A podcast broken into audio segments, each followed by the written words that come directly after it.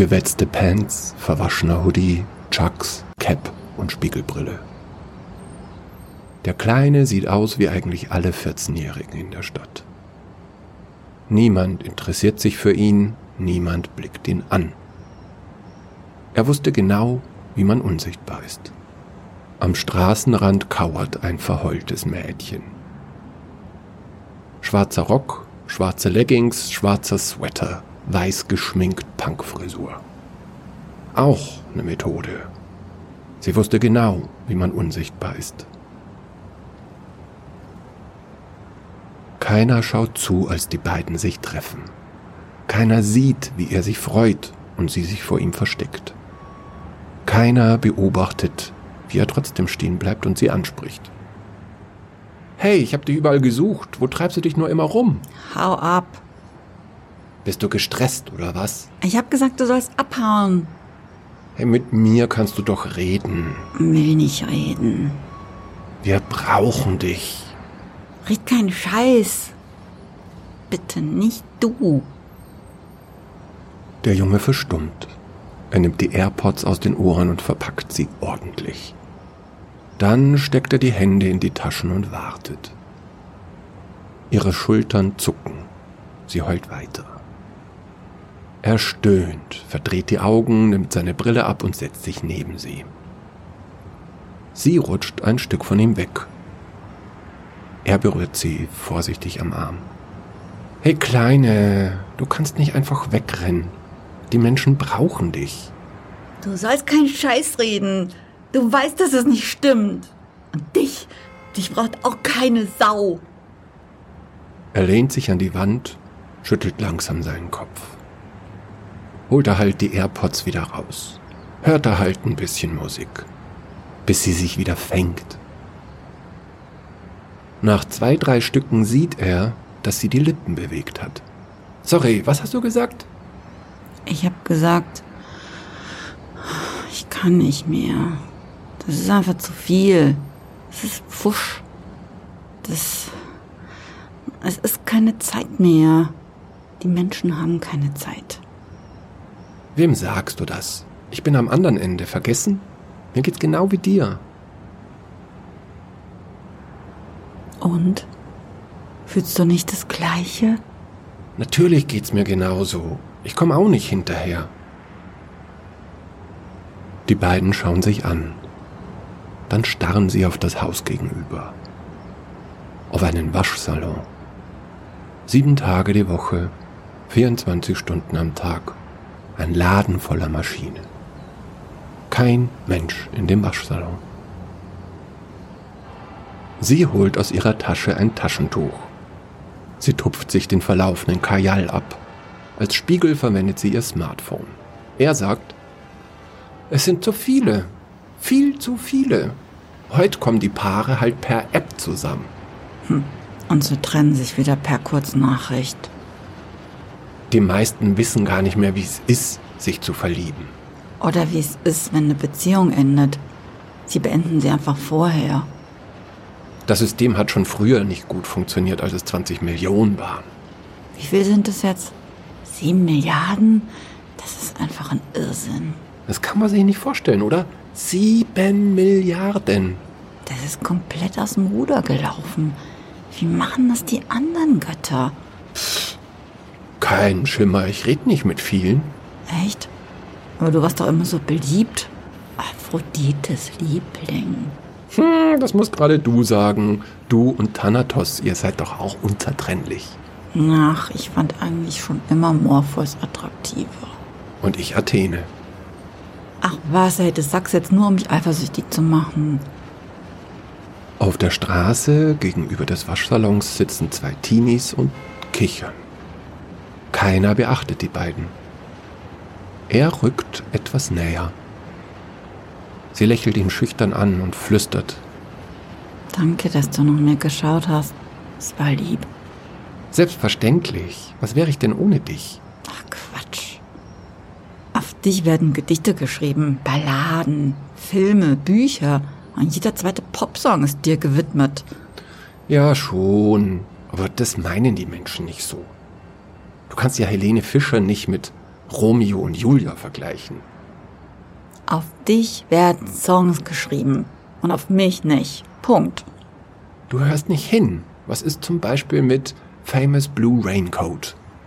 Na gut, ein Song über das Ende einer Beziehung und wie viele über das frisch Verliebtsein? Ach, du weißt doch genauso gut wie ich, dass das eine nicht ohne das andere geht. Lass gut sein, Eros.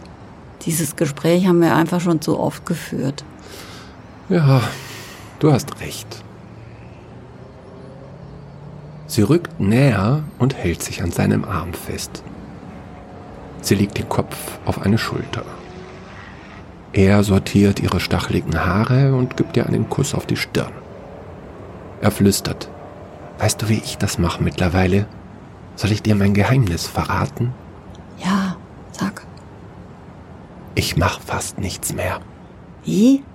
Wie du machst fast nichts mehr. Es ist mir egal, dass es so viele Menschen sind und so viele Pärchen. Ich suche mir zwei Menschen aus, die mir gefallen und denen schenke ich dann echte Liebe. Hä, und die anderen? Na, die anderen, die lesen von der Liebe oder die hören die Songs oder die sehen die Filme und die denken dann, sie würden sich lieben. Aber in Wirklichkeit lieben sie nur sich selber. Oder ein Bild, das sie sich vom anderen machen, was genau das gleiche ist. Äh, und das merkt keiner? Kein Mensch. Ist das nicht irgendwie ziemlich egoistisch von dir? Wieso? Wie machst du das denn? Sag mal ehrlich, wie machst du das? Abschied für Milliarden von Beziehungen. Ich versuche so viele leiden zu lassen und so viel Verzweiflung zu sehen, wie ich kann. Aber der Schmerz wird dadurch, glaube ich, zu flach. Es ist weniger Trauer für jeden.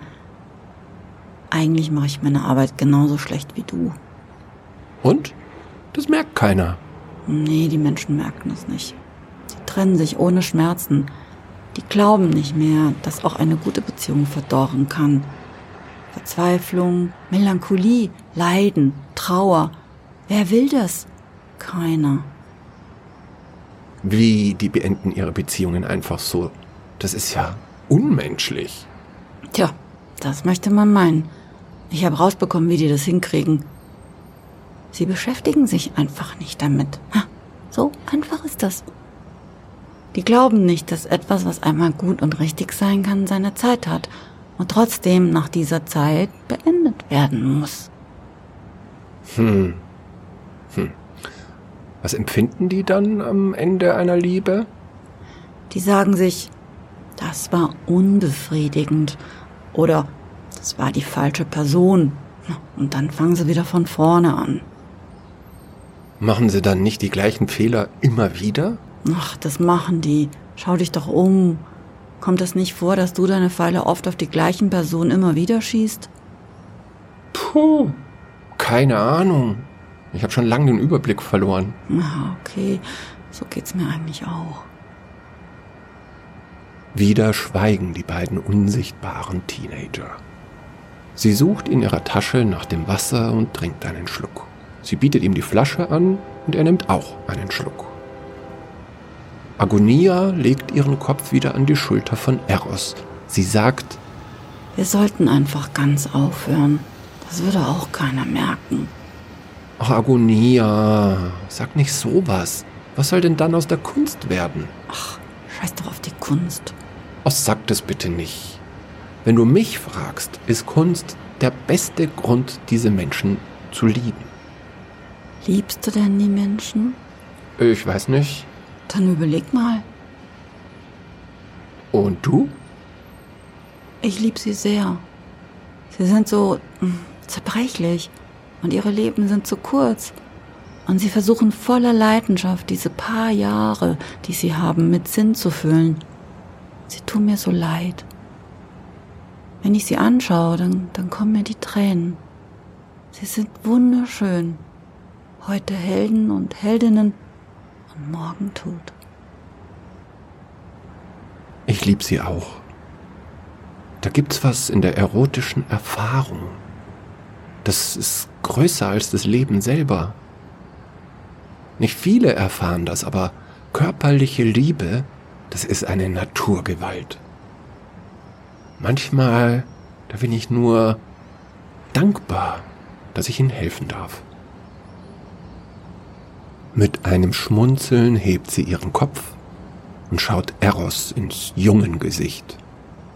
Sie gibt ihm einen Kuss auf die Backe und sagt kopfschüttelnd. Du bist so kitschig. Manchmal muss ich mich richtig zusammenreißen, um nicht zu kotzen, ey, wenn du so rumschmalzt. Ha, und du bist so voller Mitleid, dass du dich verlierst. Wenn irgendein Gott einen Helferkomplex hat, dann du. Es ist traurig, dass niemand darauf achtet, wie die zwei Teenager da an der Wand lehnen und lachen. Wie echte Menschen. Wie sie lachen. Er sagt, weißt du was, Agonia? Was denn? Da ist was, was ich dir schon lange sagen wollte. Na, raus damit. Na, ich bin mir nicht sicher, ob du mich ernst nimmst. Natürlich nehme ich dich nicht ernst. Okay, gut. Aber vielleicht dieses eine Mal? Jetzt sag schon, ist doch nicht so spannend.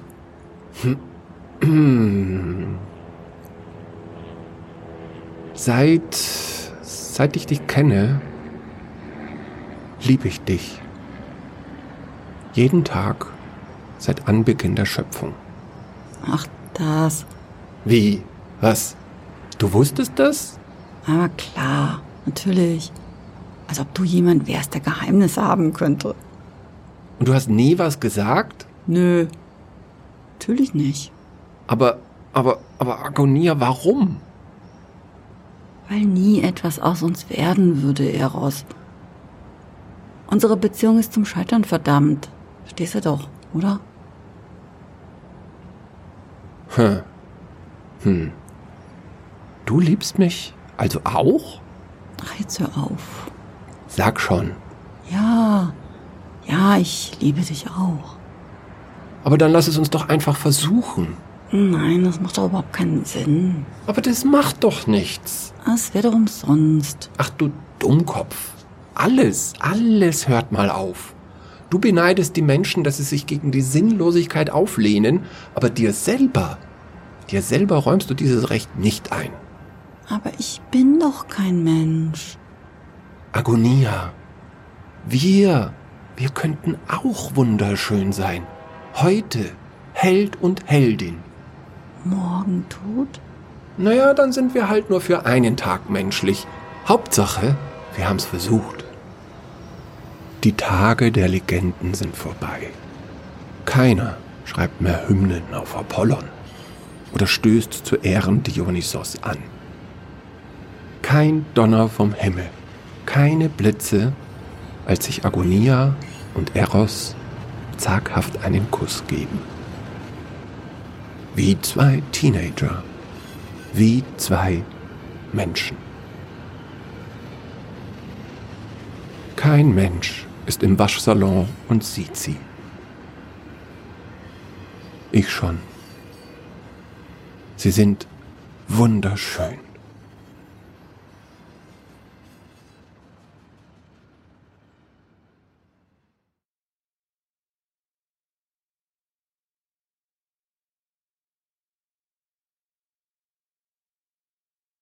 Toi tu penses que c'est parfait. Moi je pense que c'est pas son heure. Mais toi tu penses avec ta tête et moi avec mon cœur. Crois-tu qu'on mérite de mourir quand on n'a pas ce que tu détiens? Le bonheur que toi tu peux vivre quand elle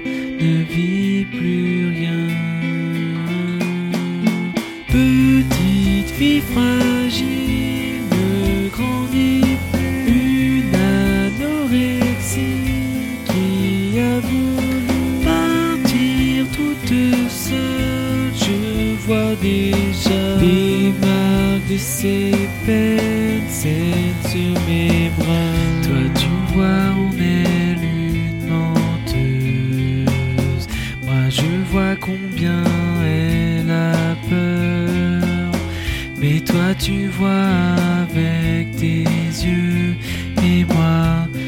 avec mon cœur. As-tu déjà rêvé une nuit? Quelque chose que tu n'as pas toi, une nouvelle étape dans ta vie quand elle ne vit même pas. Petite fille tragique